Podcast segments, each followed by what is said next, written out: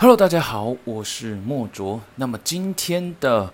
呃配音班特辑呢，要来跟大家分享的是有关声音表情。那声音表情这一门课呢，其实是算是我进到里面呃入门的课里面，呃让我比较放得开的课，因为它可以有比较多的喜怒哀乐以及不一样的一些表达的方式。那其实，在做这一门课的练习啊，我我觉得我觉得还蛮蛮有趣的，因为首先我们会做一些简单的断句、断句的练习，那其实就会给我们几篇文章，然后全部没有标点符号，然后让我们自己去做断句，然后去意识到哦，我们的话语的语速轻重缓急，以及音调高低等等的，应该要怎么样去拿捏。那同时也告诉我们，就是说。何谓准确、清晰以及流畅？那准确，那除了是发音之外，那更包含的是，呃，你的语速，嗯，语速以及语调。那这一些都，呃，要怎么讲？当这一些条件都具备的时候，通常。清晰流畅等等的，你你在表达的时候就不会出现有那一种嗯，感觉听起来怪怪的，或者说诶会有尾音、拖音等等的一些问题。那其实老师在做这些比喻的时候，就会说诶，其实是文如其人。那我们看一篇文章的话，就会知道诶，这个人。是怎么样？那这一篇文章到底是要表达什么？作者是如何如何？那同样的，我们在表达的时候也是一样，所以也会有一个言如其人。那其实我在这一边就是在做声音表情的时候，我觉得蛮重要的一个点就是，呃，老师让我们做的一些练习，也让我有一些比较。比较独特的一些想法，因为平常可能我在阅读或者说在看文章等等的，嗯，不会不会去意识到，就是说，诶，如果是我要朗诵或者说我要转述，我要去内化这一篇的内容，然后去把它做出表达的时候，我会怎么讲？所以老师其实是会鼓励我们，就是说可以找那一种自己并不熟悉的领域，然后去试着去读读看。看看你读多久才会出现所谓的卡词、卡字，然后不顺等等的，造成所谓 NG 现象。那如果说自己训练，然后可以训练到，当你拿到一个陌生的稿子，可以很快的就上手，然后并且表达得当等等的，那其实就代表说，诶，你的基本功力、你的实力已经有在慢慢往上这样子。那当然，除了这样子的练习之外呢，其实老师也会让我们去，呃，可以多看一些广告，然后可以把那些广告的 slogan 然后记下来，然后自己用许多不同的演绎方式的表达方式去说同样的 slogan，对。那这个这个表演其实对我来说有点比较难啊。但是你要说能不能变得出声音，当然可以变得出来。你你可能一句话你变个三到五种，你只要把音高、语气，然后一些咬字方面的一些问题，你去把它做一些分类，去做一些隔阂区别，你基本上一定可以做出变化。但是老师其实也有说，难就难在什么？你做出的变化都得要保有可用性。那何为可用性？就是客户会为这一个你的表达呈现你的这个尝试而做买单，而不是说单单纯的做出不一样。因为你单纯的做出不一样，其实呃严格来说，就是如果说有经过一些基本的训练，你一定能够做出不一样。但是你做出的这些不一样，是不是不是能够真的去运用上？你比方讲，你变出了五个，但实际上只有一个能用，那其实你其他变化的那四种没有任何意义。但是你如果说变化出的这五种都能够让用户觉得说，诶，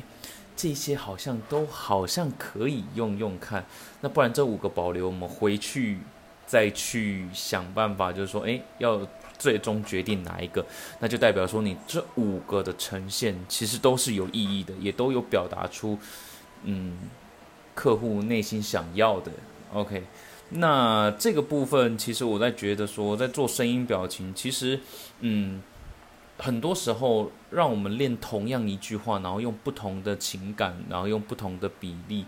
去做的这个部分，我觉得是蛮有趣的。因为尤其是我有的时候在看动画，或者是在听别的 podcast 或听别的节目，我其实自己也会去思考，就是说，诶，要怎么样去。诠释同样一句话等等的，所以这些我觉得是蛮有趣的。而同时，在这一门课，老师刚好也有告诉我们，就是说，呃，我们可以可以去抓一些节奏，因为比方讲，像我们大概平均一秒可以说三到四个字，那如果说是偏到三个字的话，那其实语速算是中间偏慢。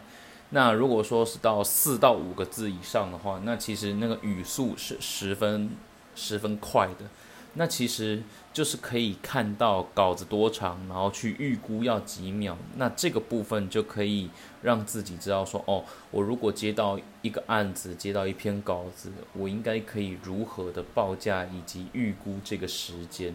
我觉得他教我们这个东西其实是蛮好的，因为当我们知道所谓的行情之后，那在一开始新人阶段，你当然可以让自己，呃，有更多的机会。那你可以做一个打折、八折、七折等等，然后去让自己累积一些作品。那累积了作品之后，后面慢慢的，诶，你慢慢的有比较稳定的表现输出的时候，那你可以调回到正常的跟大家一般的行情价，然后再去做竞争这样子。那我觉得这个部分也是蛮不错的。然后再来回顾这一段笔记的时候，老师有提到了，就是如果说是新人的话，有一个三不一没有原则，他就说不迟到，然后不挑班，不计较，以及没有羞耻心。对，不迟到这个很重要。然后不挑班，就是你不管是早班、中班、晚班，或者说是不同类型的，其实就是不要去挑。你就是有，就是去尝试，就是去做，就是去诠释这样子。然后在任何磨合的过程当中，其实都把它当经验，不要太计较。这样，在没有羞耻心，其实这个是在我们做声音表情的时候是非常非常重要的，因为你有很多喜怒哀乐，以及更多是你的喜跟怒，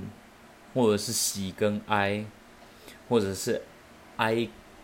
哀跟怒等等的，它是有交融的。那这一些东西，你必须要，呃，去借助一些自己过往的一些经验，然后以及一些表达。那那些表达，我们在做声音表情的时候，同时你的表情也一定是很到位的。所以，当你表情到位，然后在诠释的时候，其实，呃，我们的面部表情是十分狰狞，而且多半是属于丑陋的。所以必须要把自己的羞耻心，把自己的那些束缚、那些放不开的东西，嗯，把它抛掉，自己才能够有更好的一个发挥。当你展示了完全的自己之后，呃，其实，在上课期间，老师看到你完全的表现，才会知道说，哦，你哪边应该在收，哪一边应该再多修正，他其实才能给你比较明确。比较好的一个反馈，我觉得这是如果说未来真的想要去学的时候，这个是很重要的。那么再来，再一个部分就是说，其实他也有告诉我们一些一些还蛮重要的点呢。比方讲，就是说面对声音导演的一些修正的需求，它其实是让我们就是说需要去理解自己的状态，也就是说，呃。呃，比方讲，声音导演他想要一个蓝色的感觉，他说你现在的感觉可能太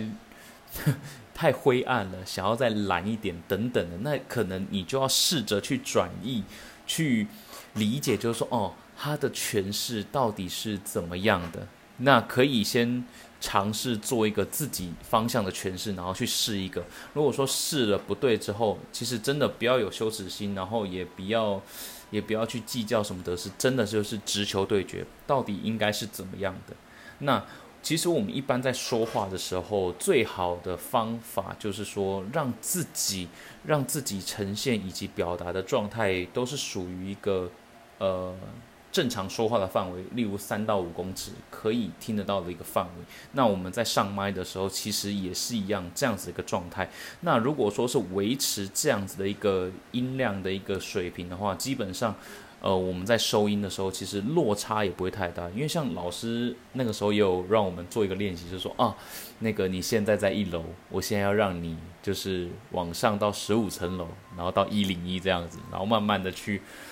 去把自己声音的极限去放大，去挑远。我觉得还有蛮多的一些